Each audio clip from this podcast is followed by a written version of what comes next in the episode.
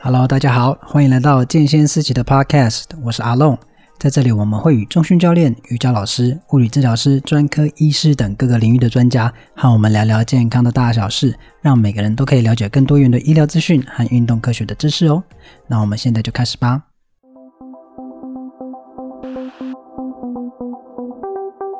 Hello，大家新年快乐，兔年行大运。好，在这个新的一年呢，你有没有设定新的目标啊？然后从一月一号开始，你有没有设定新的目标？然后现在又是农历新年，你有没有设定一个？又是新的目标，比如说啊，我们在呃新年都会想说，哎，我要发大财，我要赚大钱。然后还有一种在常听到的就是，我希望我可以规律的运动，好，每个每个礼拜会有几天的运动，每一天会有几个小时的运动。但是我们回头想想啊，这些都有很确实的执行吗？哎，如果你有，那就是很棒，你很厉害，你有确实执行当初的期待。那如果你没有，放心，我们有很多人陪着你。我们也是当时当时许了很多的愿望，后来就奇怪，哎，这个这件事怎么默默就不见了？然后在下一年要许愿望的时候，又发现，哎，好像没有很确实执行呢。那所以呢，我们今天就好好来谈说，我们到底在设定这些运动的目标。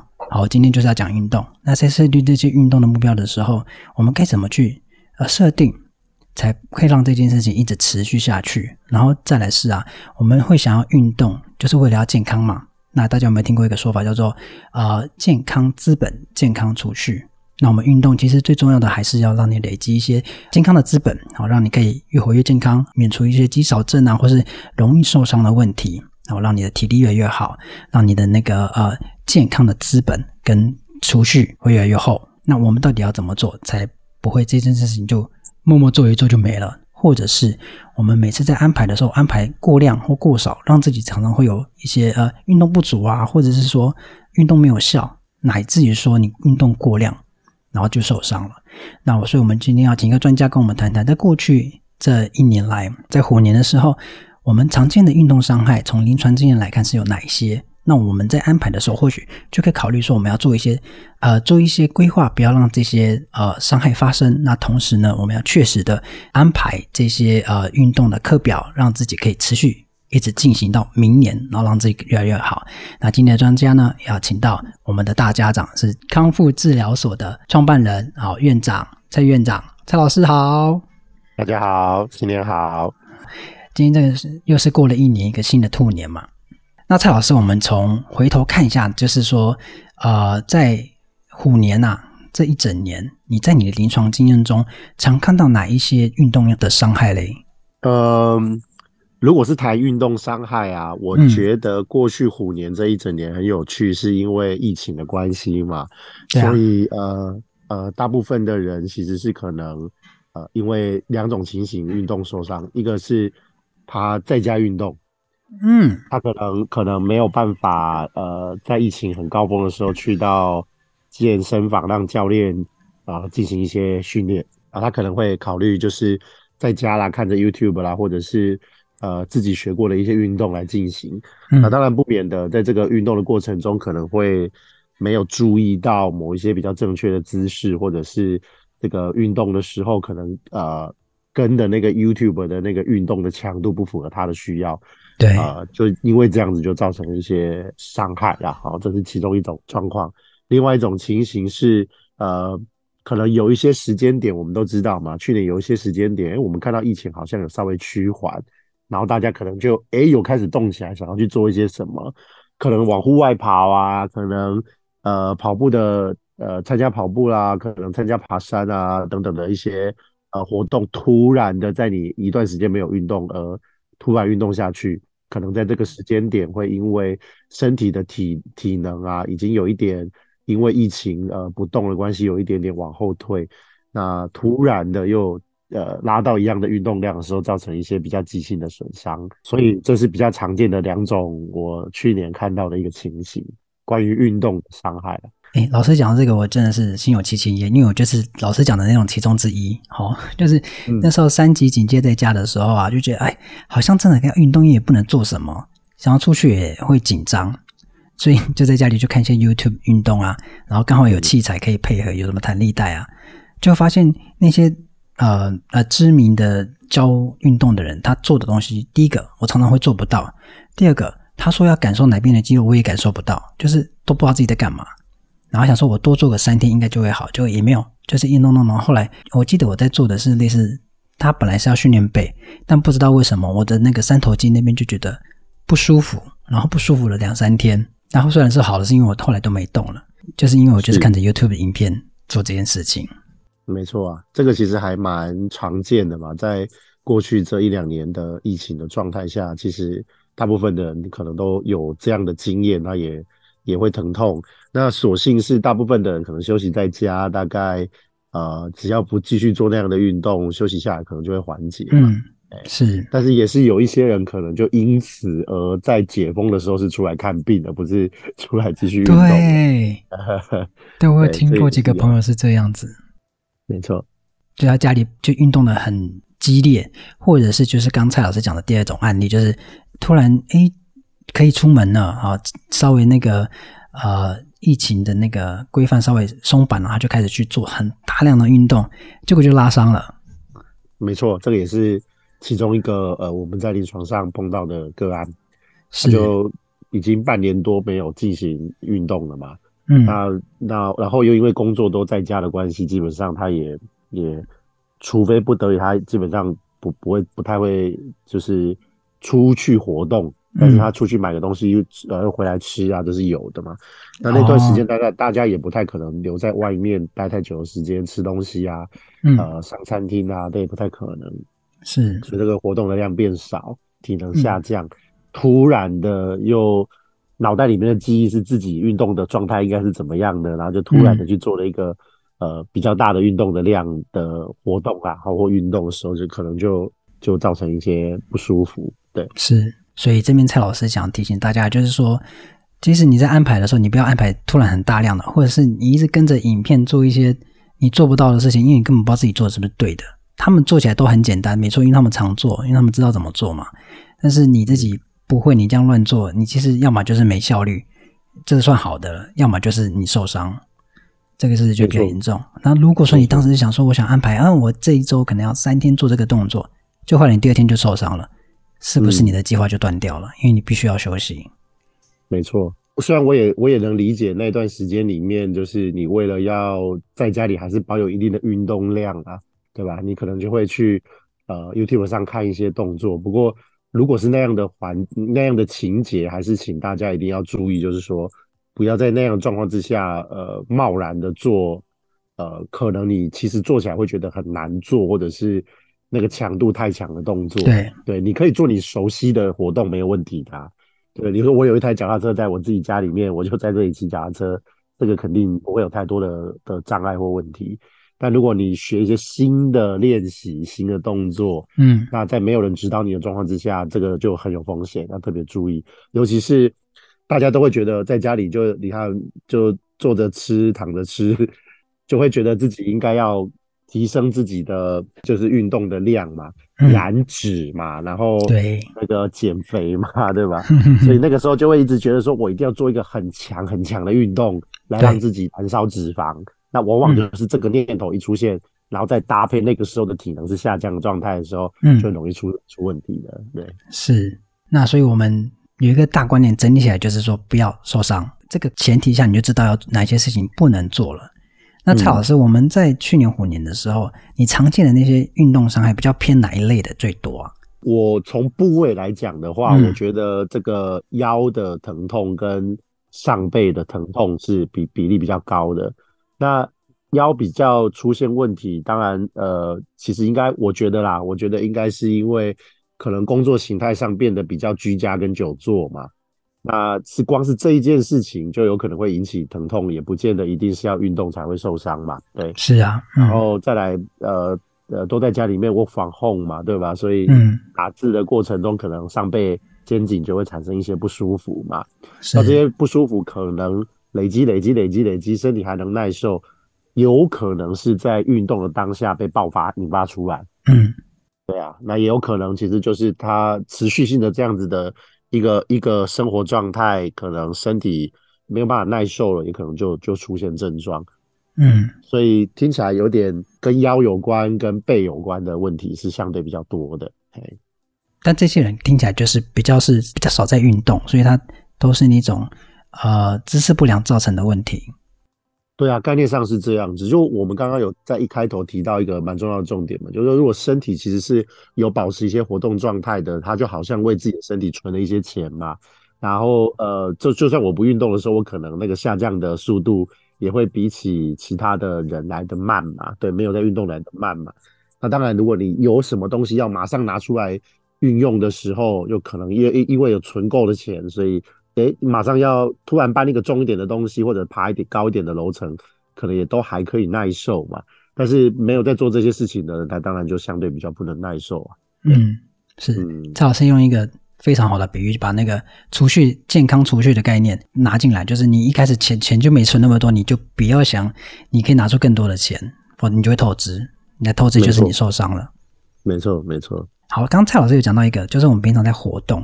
我其实有注意到一件事情，就是有些人会把劳动当做运动，嗯，就是他会觉得说，哎，我有做家事，像现在要大扫除嘛，要除旧布新，会做很大量的清洁工作，他就觉得，哎，我有运动。嗯，就是我们的身体其实是可以，呃，在很多动作里面，它可以在同样一个动作运用相对比较不同的肌肉，或者是同一束肌肉里面。使用不同的纤维来活动。如果我们的身体能够用这种方式运动的话，或活动的话，其实它耐受、耐久度是比较好的。但相对的，有一些比较静态的的动作，我举个例子，就是如果你是蹲在那里擦地板，或者是其实你一直呃，你知道吗？就是洗了衣服，你就把衣服拿出来晾上面，又放又下来，又晾上面，这种比较反复性，然后它的目的性比较没有那么。那么足够是是那个条件，不是用来强化自己的身体，呃，全方位强化自己身体的那种目的的时候，这种活动就常常会变成是一种劳损啊。对，因为首先他一直惯惯着用身体的某几个很单一的关节，然后呃，对这些区块的磨损度一定相对比较大，然后再来就是这些区块它在使用上的比例是。呃，因为不是全身性的，它可能是局部性的，所以它比较快，其实就会累嘛。那累了之后，它在应用，它在不同呃部，就是同一个部位不同纤维的应用，或者是就是不同部位的共同应用来说，都会变得没有那么好。所以越来越单一的结果，就使得伤害就越来越明显，或者是疼痛越来越明显。所以研究其实是有看到说，呃，惯性出现一些背痛啊。或者是呃腰痛的人啊，他们在肌肉使用上的那个那个方式相对单调，但是如果说是运动状态是好的，没有疼痛的人，他其实在肌肉使用的配比上面是相对比较多元的。所以这也是说，如果说你平常有在运动，你在平常的劳动的状况下，你也不容易受伤，因为你的身体可以去负荷。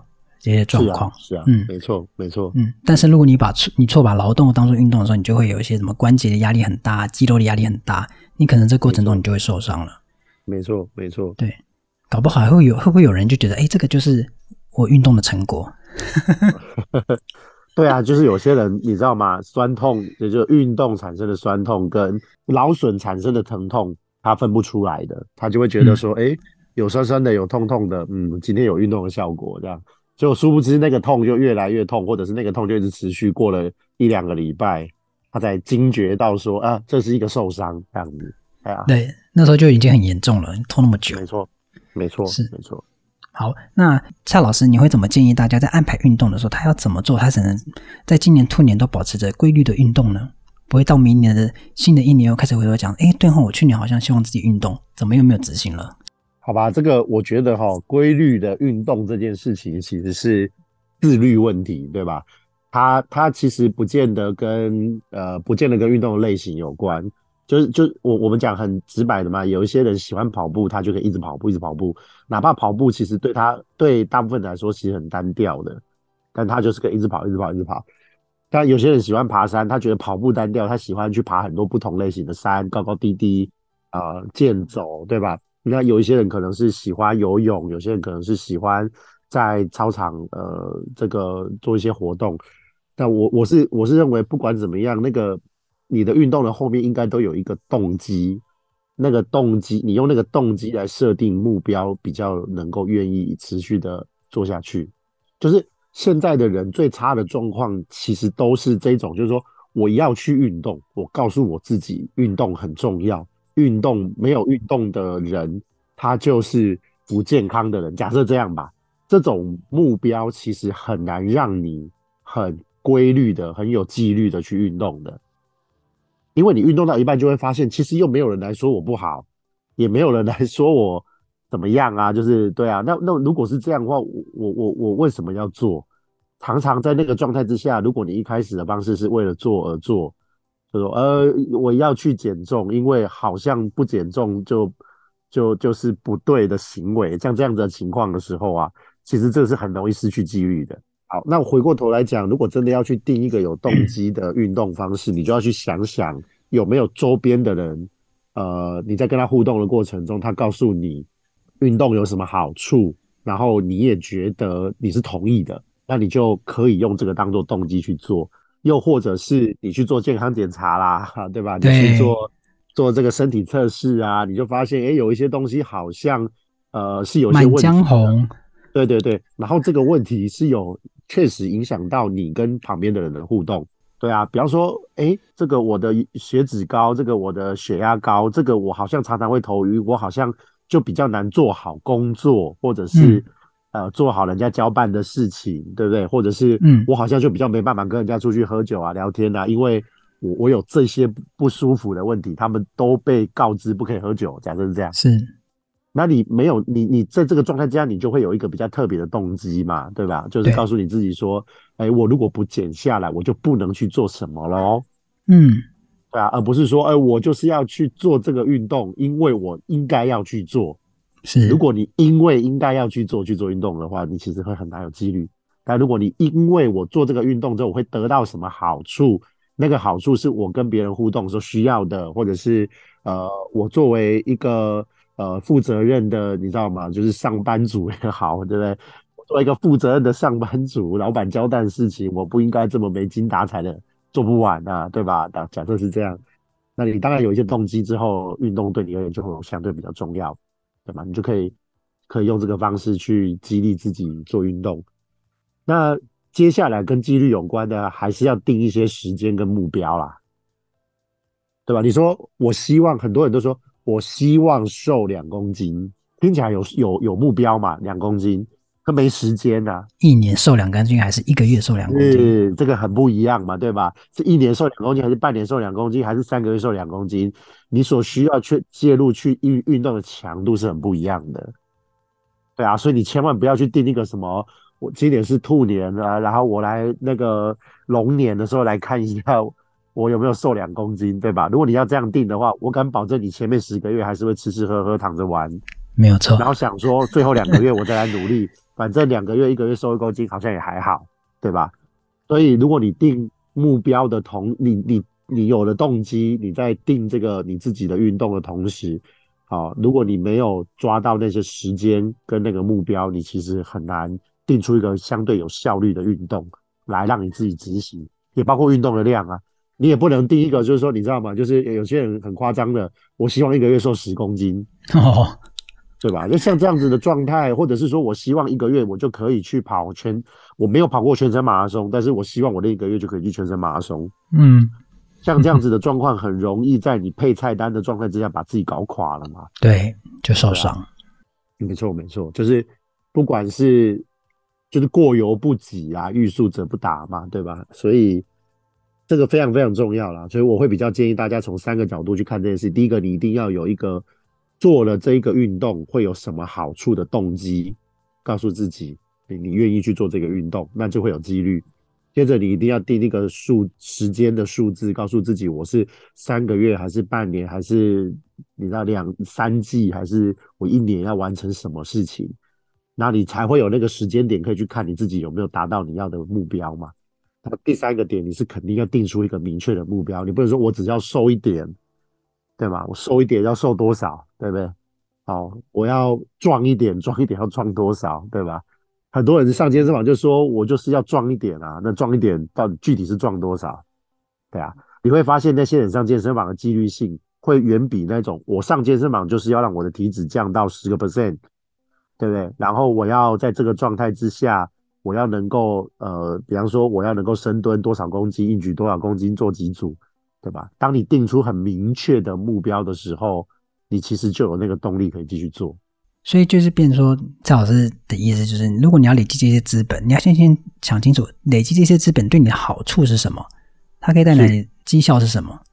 你要想清楚，你可以找别人聊一聊啊，看他身边人有在运动的，他得到什么好处，他跟你跟你分享，你认不认同？认同就一起做，对，然后设定一个时间，一个数字，然后但是不能过轻，也不能过头重，所以这样情况下，你你的运动就有比较有机会可以持续进行。没错啊，没错啊，而且重点是你绝对不要定一个很长的时间再来看那个结果的那种方法。或者目标，举个例子说，我等半年后再来看看我有没有瘦两个 percent 体脂，假设这样吧，嗯、这个比较不恰当啊，对吧？那那个那那个状态可能不行。但当然，相对的有一些运动的目标，它也是需要定远一点的。比方说，我希望训练大概一年后，我可以去爬，我可以呃爬山，爬什么什么山，假设是这样吧，登百岳。对啊，对啊。那假设在那个状态，我这之前要准备什么？你不能只是定那个一年后我要做这件事情，然后你中间要做什么，你也要把它定出来。那你一步一步去定，然后一步一步踏实的去做，你每一阶段有看到东西，它都可以激励你再往下一个阶段走。没有错，成就感是很重要的。没错，没错。所以我们在，我想有些人可能听过设定目标的 SMART 原则嘛，哈，就是 S M A R T、嗯、SMART 原则。当然，就是你首先你定的这一件这个目标，一定是跟你。想要做那件事情很相关的嘛，对吧？你不要说我瘦是为了想要让女生觉得我很我很帅，假设是这样子啊，那那这样子就意味着，假设你瘦下来，结果没有女生说你帅，你就不会想继续做了嘛？好惨哦！对 啊，这一点都不 specific，对不对？就是不不不没有没有那个专针专一性嘛，没有那个专针对性嘛，所以你一定要有针对性的，然后你一定是要对啊，这个就是 specific 的部分嘛。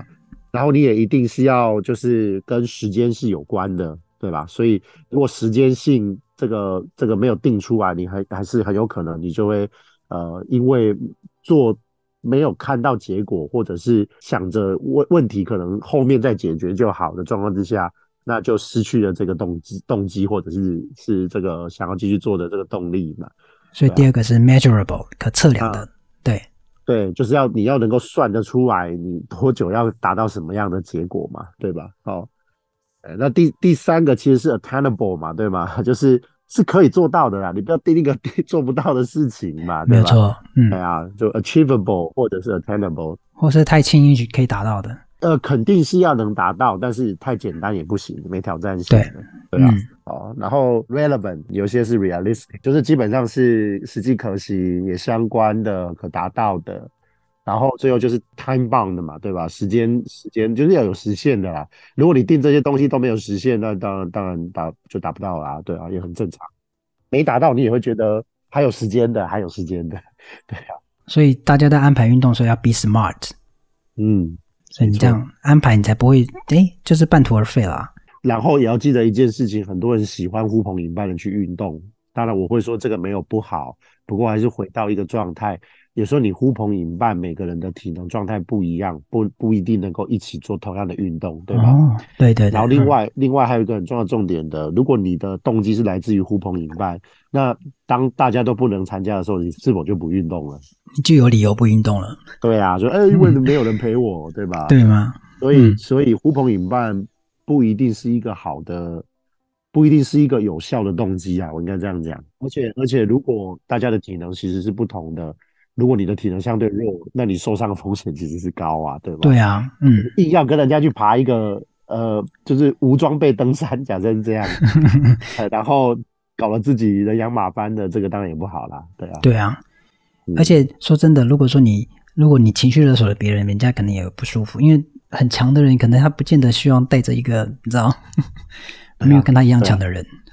是啊，没错，所以运动通常是一种自律行为嘛。嗯、对，好，再来一个问题，就是说，大家在设定这个目标哈，他有的明确的目标，他也 be smart，然后做好了规划。那他在设定目标的时候，蔡老师会不会觉得说，其实他也要一些专业人士的咨询？是啊，我觉得肯定是要的。其实就好像你上健身房，你还是会找教练嘛，对吧？对啊，嗯。其实我在这个点上面，我是一直都很坚持的跟大家讲，就是如果你要去去到健身房训练，你千万不要在呃健身房的前期训练的前期你自己摸索的，对啊，你一定要找一个教练，他能够很很清楚的指导你你要做的事情是什么。那你现阶段你的以你的身体状态可以做到什么？以你的身体状态不能做到什么？所以一个一个好的能够帮到呃这个学员或者是这个人的这个民众的教练，他应该也要是一个能在开始运动前做好身体评估的一个人嘛，对吧？一个教练的，他他可以为你去确定你现在的体能状态，然后去定这样一个运动我们准备要达到的 level。然后跟你沟通，你也同意我们在多少时间里面完成这样的训练量，可以达到什么样的状况？那与此同时，呃，这些有经验的教练一定大部分也是会跟医师或者是治疗师合作。如果他发现这个这个人在运动过程中出现一些比较不预期的身体状况，比方说会疼痛啊，比方说这个关节可能有一些。呃，卡住啊，或甚至于出现一些不预期的声响，对不对？叽叽口口、噼噼啪啪的声音，然后又不能很确定他的状态能不能继续增加我们的训练量下去，他当然就是会把这个选手或者是这个民众也好，或者是运喜欢运动的人啊，就把他转介到呃我们的这个医师或者是治疗师这里嘛。好，当然，我们医师就会针对他的结构去做一些评估，如果有需要，他当然就会进行治疗。那治疗师当然就会针对他的动作的基础能力去做一些评估，如果有需要，也会做一些矫正。对啊，然后他再回到教练这里去训练，才会状况比较好嘛。那一旦这个人建构好了这样子的自我回馈的能力，对不对？他知道他自己怎么样去增加菜单、减少菜单，碰到什么样的征兆的时候，他要休息，什么样征兆他可以继续下去。那这个时候，他再来自己安排他自己的的的工作菜单，呃，训练菜单，这才是好的方法嘛，对啊。那一旦他又要去挑战下一个更难的目标的时候，他一定又会再回来找教练。那有什么状况卡住了，一定就是再转介到医师跟治疗师，他就会形成一个很强力的间接，对不对？这个间接就是维持你运动、喜欢运动又健康的一个间接。嗯，间接是哪那个间跟接？就是呃，我们以前学物我理化的时候，不是会说那个原子跟原子间接变成分子嘛？哦、就间接啦，哦、就是你就想象它很像是一个连接嘛，对吧？是是是，嗯，而且我会说间接，就是因为它是是连得很深的，嗯，连得很用力的，抓得很紧的，是。对啊，嗯，所以就是你把专业的人的咨询，或是呃你要进步的时候，你要找一些那个专业的人帮你做安排的时候，其实他会。相对你来说，他会让你更上一层楼，或者是最基本的，嗯、你不会因为你不知道身体的状况而受伤，因为你根本不知道自己的动作有没有做对，你只觉得诶有点疼痛，然后你继续做，结果就肩膀烂掉或干嘛的。是啊，而且我们现在都很清楚，很多的运动不是一直做那个运动就会表现越来越好嘛。没有错，跑步的一直练跑步，嗯、举重的一直练举重，一定这中间有一些环节必须要去做一些调整。然后你的表现才会逐步逐步的上去吧，才能累加的。那这些表现的这些调整啦，哈，可以去做一些累加，不外乎就是教练啊、治疗师啊、医师啊，就会针对他们会的呃比较专精的这些面向，帮你帮你的身体做一些调节嘛。是的，是的。嗯、好，在今年兔年，如果说你希望自己可以规律的运动，哦，那有一件事要知道就是。不要受伤，这是最重要的。好，你不要安排过度的运动，然后在安排规划的时候，记得 be smart。你要有目标，然后你的这些呃这些你安排的内容呢，都是可以呃预期的，可以被执行的。然后你要有时间，你不能就是没有目标的往前进，因为在最后你也不知道去哪里。再来是建议大家一定要在规律的运动的时候，把一些专业的咨询、专业的人放进你的这个规划里面，让你的运动跟呃，累积健康资本的过程中，会慢慢的越来越快，就像在投股票，有没有？这是一个投资，就是你就可以越来越好，那不会说中途因为不知道自己的状况而受伤停止，因为停受伤其实就是重来啦。简单来讲就是这样子，所以希望大家新年在这个兔年都会一直累积更多的健康资本，然后运动的表现会越来越好。那这个最后呢，我想请蔡老师跟在这个大家在这个新的兔年跟大家讲一些祝福的话吧。OK，在二零二三年兔年，就祝大家鸿兔大展，然后也祝大家扬眉吐气啊！耶！兔年的吉祥话，嘿，希望大家真的在，因为你知道吗？大家都闷了好久了，就是对，呃，闷了真的疫情这两两三年的时间闷了好久。那、嗯、我想，大概是一个好的时间点，我们可以真正来一吐。之前的这个闷气哈，对，然后红兔大展一下，对，没有错。好，嗯、那今天感谢蔡老师在百忙之中抽空出来录 Podcast。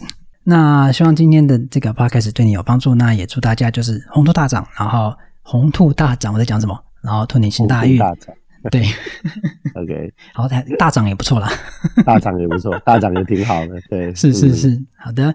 那如果你喜欢这个频道，记得追踪我们。如果你有任何的问题或想多了解的主题，都可以到我们的脸书或 IG 私讯给我们，让我们知道相关的链接，我都放在资讯栏里喽。那我们就下次再见啦，我是阿龙，拜拜，拜拜。